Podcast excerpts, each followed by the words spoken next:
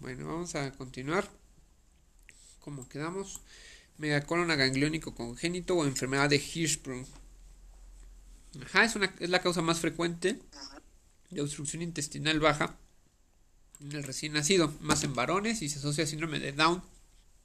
Ajá.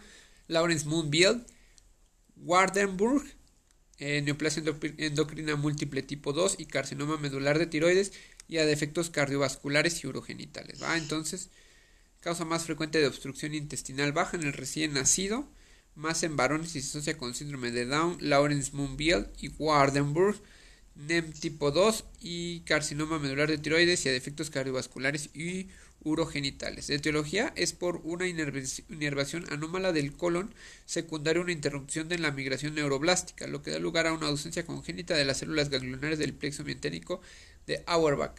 Ajá, y en el submucosa de, y en el submucoso de Meissner.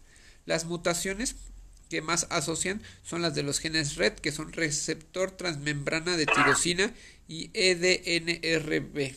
Ajá, esos son receptores de endotelina B. Entonces, las mutaciones que más se asocian son las de los genes RET, receptor transmembrana de tirosina, y EDNRB, receptor de la endotelina B. La afectación suele ser segmentaria y el segmento más afectado es el recto sigma. No hay plexos mientéricos. Clínica, el síntoma principal es el estreñimiento. En el periodo neonatal se manifiesta como un retraso en la eliminación de meconio. Ajá. Entonces, clínica, el, el síntoma principal es el estreñimiento. En el periodo neonatal se manifiesta como un retraso en la eliminación ajá, del meconio eh, que, puede eh, que puede cursar con una obstrucción intestinal neonatal, con rechazo a las tomas, distensión abdominal y vómitos biliosos. Entonces, síntoma principal estreñimiento. En periodo neonatal se manifiesta con un retraso en la eliminación del meconio que puede cursar con una obstrucción intestinal neonatal, con rechazo de las tomas, distensión abdominal y vómitos biliosos. En la infancia hay dificultad en la eliminación de las heces y distensión abdominal asociándose a retraso ponderal, síntomas de comprensión uretral o, enteropatía pierde proteínas. Puede haber vómitos fecaloideos con signos de deshidratación. Exploración física, distensión abdominal con palpación de la masa fecal en fosa ilíaca izquierda con ampolla vacía de heces. Entonces, distensión abdominal con palpación de masa fecal en fosa ilíaca izquierda con ampolla vacía de heces. La principal complicación es el sobre... Es súper importante. A ver otra vez, güey. Distensión abdominal con palpación de masa fecal en fosa ilíaca izquierda con ampolla vacía en heces. Tres veces ya lo repetí. Sí, güey. Con ampolla vacía de heces. Con ampolla vacía de heces. Ajá. ¿Sale?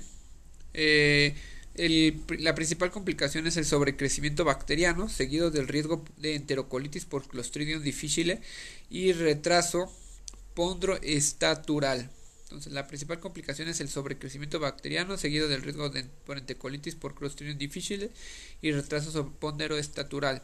Eh, diagnóstico: rayos X simple de abdomen con distensión importante de asas con uncencia de aire a nivel rectal. Entonces, diagnóstico rayos X simples de abdomen con distensión importante de asas con uncencia de aire a nivel rectal. Enema opaco, cambio brusco de, en el diámetro del colon entre el segmento estenosado y la porción sana. Aspecto de dientes de sierra. Ajá, la porción agangliónica contraindicado en sospecha de enterocolitis. Otra vez. Entonces le pedimos una placa simple de abdomen, vamos a encontrar distensión importante de asas con uncencia de aire a nivel rectal. enema opaco, ajá, cambio brusco en el diámetro del colon entre el segmento estenosado y la porción sana. Aspecto de dientes de sierra. Ah, ajá, entonces enema opaco, cambio brusco del diámetro del colon entre el segmento estenosado y la porción sana. Con aspecto de dientes de sierra, la porción gangliónica contraindicado en sospecha de enterocolitis. Manometriano rectal, ausencia de relajación del esfínter anal interno y biopsia es el diagnóstico definitivo. ¿va? Ahí está la clave también, eh, güey. Ausencia de relajación del esfínter anal interno, eso es súper importante. sí, güey, pues no hay, no hay inervación adecuada. Biopsia, diagnóstico de, por eso se estriñen, güey, si no, si no estuvieran haciéndose, ¿no? Biopsia, diagnóstico definitivo, ausencia de células ganglionares, ausencia del plexo de Meissner y Auerbach. Entonces lo más chido y lo mejor, gold standard, biopsia. Tratamiento es eh, quirúrgico con resección de todo el segmento agangliónico. ¿Va? Entonces, en pocas palabras, eh, paciente que neonato, que no hace del baño, eh, que está distendido, ajá, que, se le, que tiene una palpación de masa fecal en fosa ilíaca de izquierda con ampolla vacía en heces, o sea que no llega hasta abajo, ajá, y va a tener complicaciones como sobrecrecimiento bacteriano, seguido del riesgo de enterocolitis por Clostridium difficile, van a perder retraso pondestatural, ajá, la placa se va a ver eh, distensión importante de asas con ausencia a nivel de aire a nivel rectal, se puede pedir enemas opacos y aquí vas a ver los aspectos en dientes de sierra, se va a contraindicar en este en enterocolitis va a ser eh, la manometría no rectal, obviamente nos va a, va a, constatar ausencia de la relajación del esfínter anal, por eso están estreñidos, no pueden hacer del baño, y la biopsia va a ser el, diagnóstico definitivo, donde se va a observar las células aganglionares y las mismas que hay que quitarlas como tratamiento, ¿va? Así es. Este, que ahí, güey, me lo, pre, me lo han preguntado y según yo es el tratamiento de elección es quirúrgico y la cirugía se llama como pull through o algo así, güey. O sea, jalas todo el, el, recto y lo bajas, bajas la porción más dilatada del recto para que el niño pueda hacer popó. Es una duplicatura así como un tipo de Pues no, haz de cuenta que como si le diesicaran el recto de abajo, como si se lo rompieran y lo jalan y la porción que no esté tan estenosada se la, se la cosen, güey. Se llama pull through la técnica. Al Emanuel que le encanta eso. ¿Qué me encanta? El, la cirugía, güey. Está... Claro. Modas. Cortas lo que no sirve. Corte y confección. Como el cabello, Así ¿no? es. Como el cabellito. Ahí está, ¿no? Más o menos según dientes de Ahí sierra. está, ahí los dientes de sierra, sí. Pero que yo creo que no está. Yo, ese- yo creo que es más característica esa de abajo, güey. Esa de abajo, ya la quitaste. ¿Cuál, güey? Esa de ahí, en la izquierda. ¿Está? No, la, la primera, esa, güey. Esa, yo, cuántas pinches imágenes. Tú me enseñas esa madre y te digo, Shishpum. Porque las pinches este, asas luego están muy chiquitas, las del intestino grueso. Están muy chiquitas, güey. Se empiezan a adelgazar bien castroso. Bueno, ya. Va. Vamos con el hermoso divertículo de Meckel. ¿Cómo se llama la hernia que se asocia con divertículo de Meckel, mi queridísimo y estimado cirujano? La Damián. ¡Cállate! Que tú no eres cirujano y ni, ni es la de Amián. Em- Emanuel. Entonces es la. Eh, de- ¡Cállate! Que la Ah, diga. Manuel. Se la estoy preguntando a Manuel. Al cirujano. Tú vas a ser internista. ¿Qué tiene, güey? Si yo la quiero Bueno, se la quiero decir. Era la del Ictre o algo así. Excelente, muy bien. Ya ves, es pensamiento de cirujano. Nada. ¿Y la de, la de Amián, entonces, qué es la de un apéndice? Apendicitis, ajá. Ah, Divertículo de Meckel. Resto del conducto onfalomesentérico o conducto vitelino.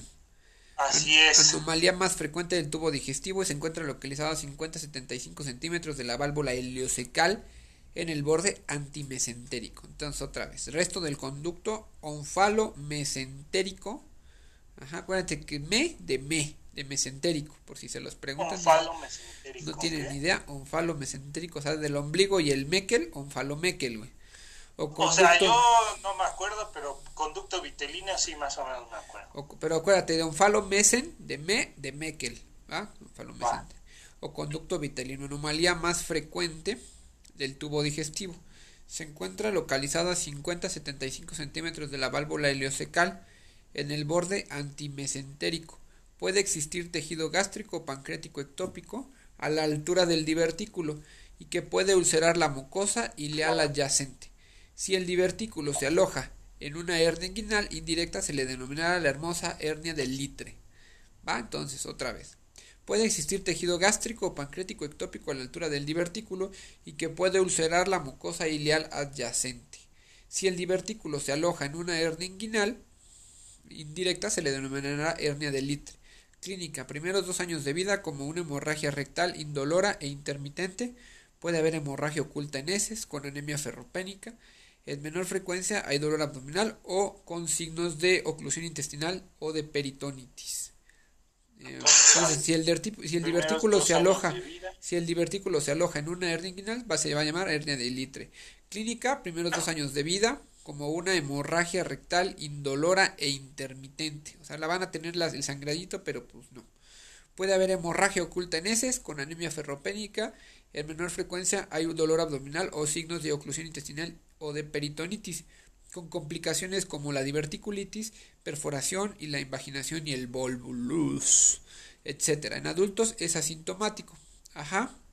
Eh, el diagnóstico es la gamografía con tecnesio 99, siendo mejor si se administra simetidina, glucagón o gastrina. Entonces, ¿cómo va a ser el diagnóstico con gamografía con tecnesio 99M?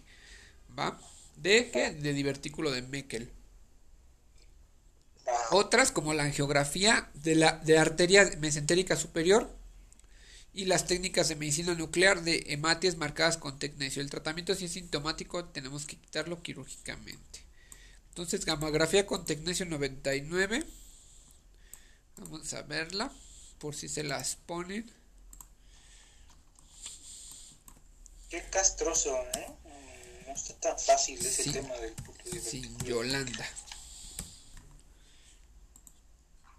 Ahí está, mira.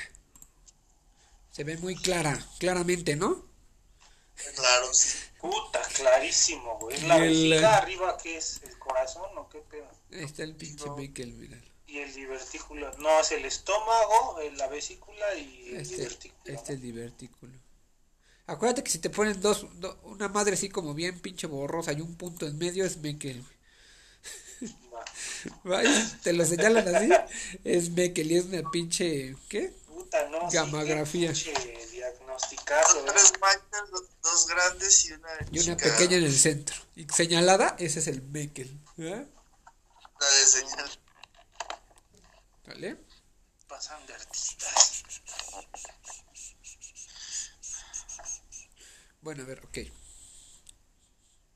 Entonces, invaginación intestinal. ¿Cuál es la clínica típica de invaginación intestinal? El doctor cirujano, por favor, Emanuel Rafael grado de agua de rosella, de rosella, Jalea. No, jalea de jalea rosella.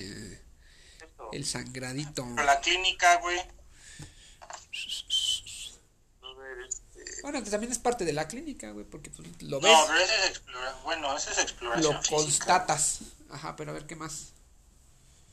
Pues se ocluye, ¿no? Ajá. Pues imagínate, se mete. ¿Con qué, qué, otro, ¿qué, otro, nombre? ¿qué, otro, no es... ¿Qué otro nombre tiene la invaginación intestinal, Emanuel? Síndromes gastrointestinales, güey. Ah, bueno, sí. ¿Qué otro nombre Intermitentes. Acuérdate que el niño puede. El niño no está ocluido totalmente. Puede tener diarrea o estreñimiento, güey. Eso es lo característico, güey. Que está como en el pinche borde entre. Como que sí me estreño y como que no. Bueno, entonces. ¿Qué otro nombre tiene la imaginación, Emanuel? Eh, no, no me acuerdo. Intususcepción intestinal. Ah, ah, sí, sí, sí. Entonces, dice invaginación intestinal o también llamada intususcepción.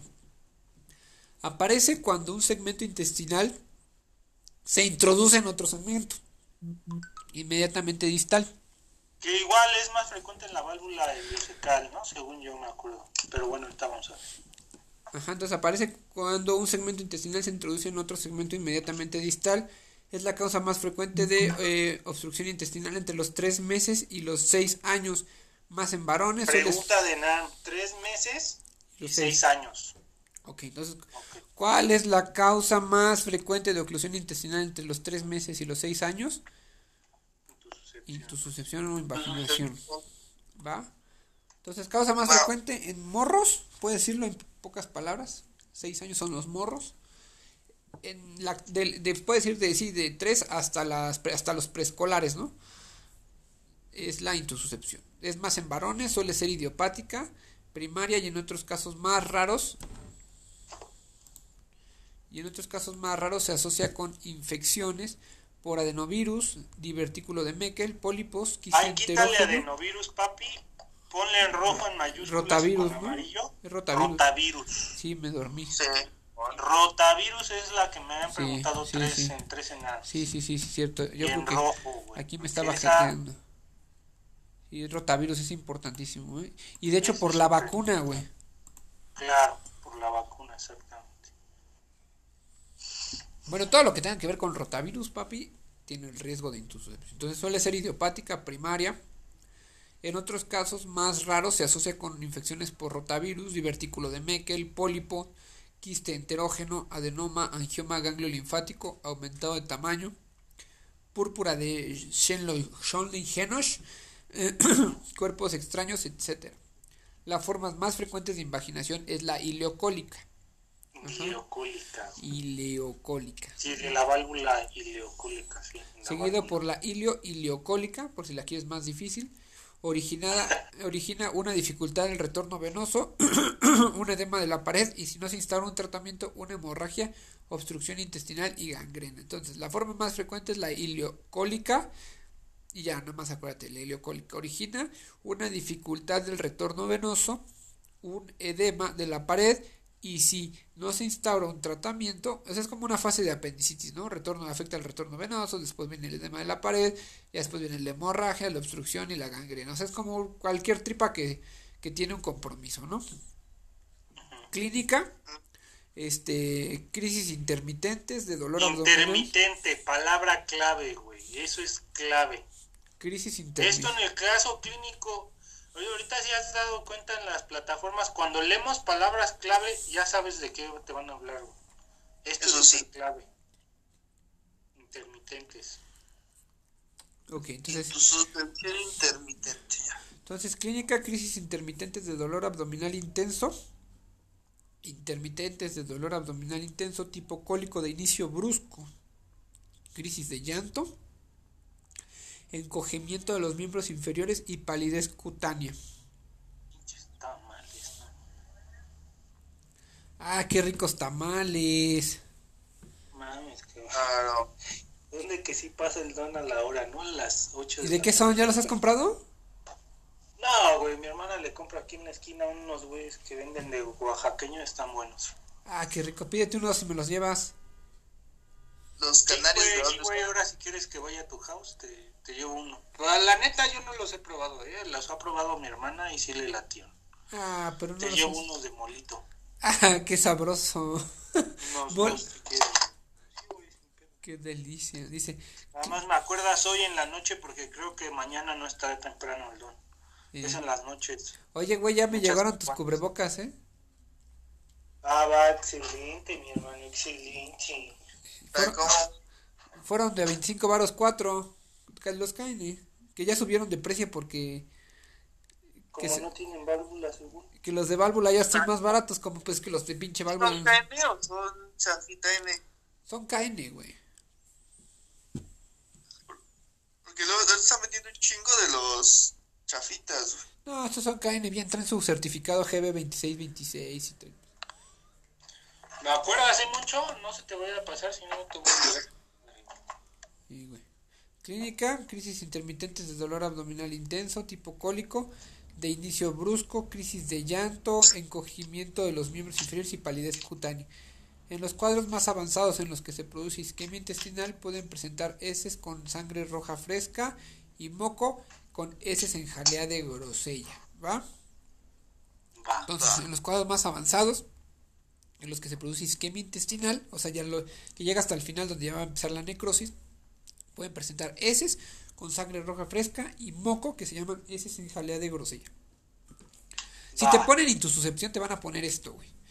Heces Sí, en jalea de grosella. Ajá. Si no se da tratamiento puede evolucionar a Y en la shock. exploración física, que creo que no viene así. Ah, no, sí, sí viene. A ver, José Luis, tranquilo, siempre te he dicho que no te me adelantes. Si no se da tratamiento puede evolucionar a shock, aunque en algunos casos la reducción puede darse de forma espontánea. La exploración física va a haber va- vacío de fo- fosa ilíaca derecha y masa palpable, alargada y dolorosa. Ajá, entonces vas a sentir una masa palpable, pues que va a ser la intususcepción. alargada y dolorosa. ¿Y se la han puesto y se las han puesto en el ENAM esta pregunta? A mí sí, güey. Ajá, espera. Que me... Tiene un nombre.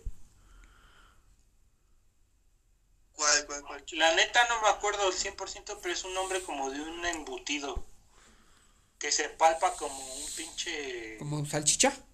Como un salchichón, una madre así, sí, güey. sin- Chorizo. sin- fuera de pedo. No sé, una madre así, como de un embutido que está grande, güey. O sea, que está alargada. Hace referencia a que está alargada, güey. Entonces, vacío en fosa ilíaca derecha y masa palpable, alargada y dolorosa, localizada en hipocon en ¿qué es hipocondrio de, y, y derecho? Inferior derecho. ¿no? La presencia de moco sanguinolento al retirar el dedo después del tacto apoya el diagnóstico. Entonces, exploración física, vacío de fosa ilíaca derecha, masa palpable, alargada y dolorosa, localizada en hipocondrio derecho. La presencia de moco sanguinolento al retirar el dedo después del tacto apoya el diagnóstico. Pues, sale con premio, ¿no? Diagnóstico, anamnesis y exploración física. Eh, rayos X simple de abdomen, ultrasonido abdominal, técnica de elección. Se observa la clásica imagen en, da- en dona o diana, güey. Ahí está. Exactamente. Imagen en dona o diana es intususcepción. No, ponle este, intususcepción ultrasonido mejor.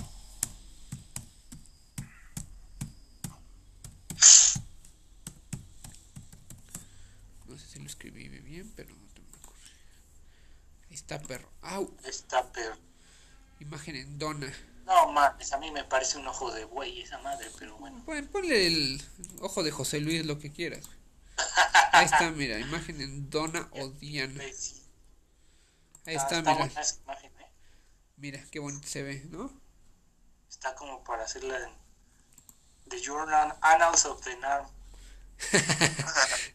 ¿Hasta ¿Cómo se llama? Hay que hacer The New England Journals of an Arm. Te mamaste. ¡Au! Me duele. Ok, dice. eh, ¿Qué más? Entonces, ultrasonido abdominal, técnica de elección, se observa la imagen clásica en dona o diana. Enema opaco, signo del muelle enrollado, se realiza solo si hay duda con ultrasonido. Entonces, enema opaco, signo del muelle enrollado. Signo de la morcilla, ya me acordé, güey. Así se ¿Morcilla? llama. De la morcilla, güey. Ok. Pinches castrosos, güey. Yo esa vez me acuerdo que no me la supe, güey. Dije, nah, pues, yo me acordaba del de Dona, del de... Creo que yo ese día le puse signo de la oliva, pero pues no, ese es de De hipertrofia de píloro. Lori Casa. Entonces, a ver, dice mm, ultrasonido abdominal, técnica de elección, se observa imagen clásica en dona o diana, ya la vimos. Enema opaco, signo del muelle enrollado. Se realiza solo si hay duda con el ultrasonido.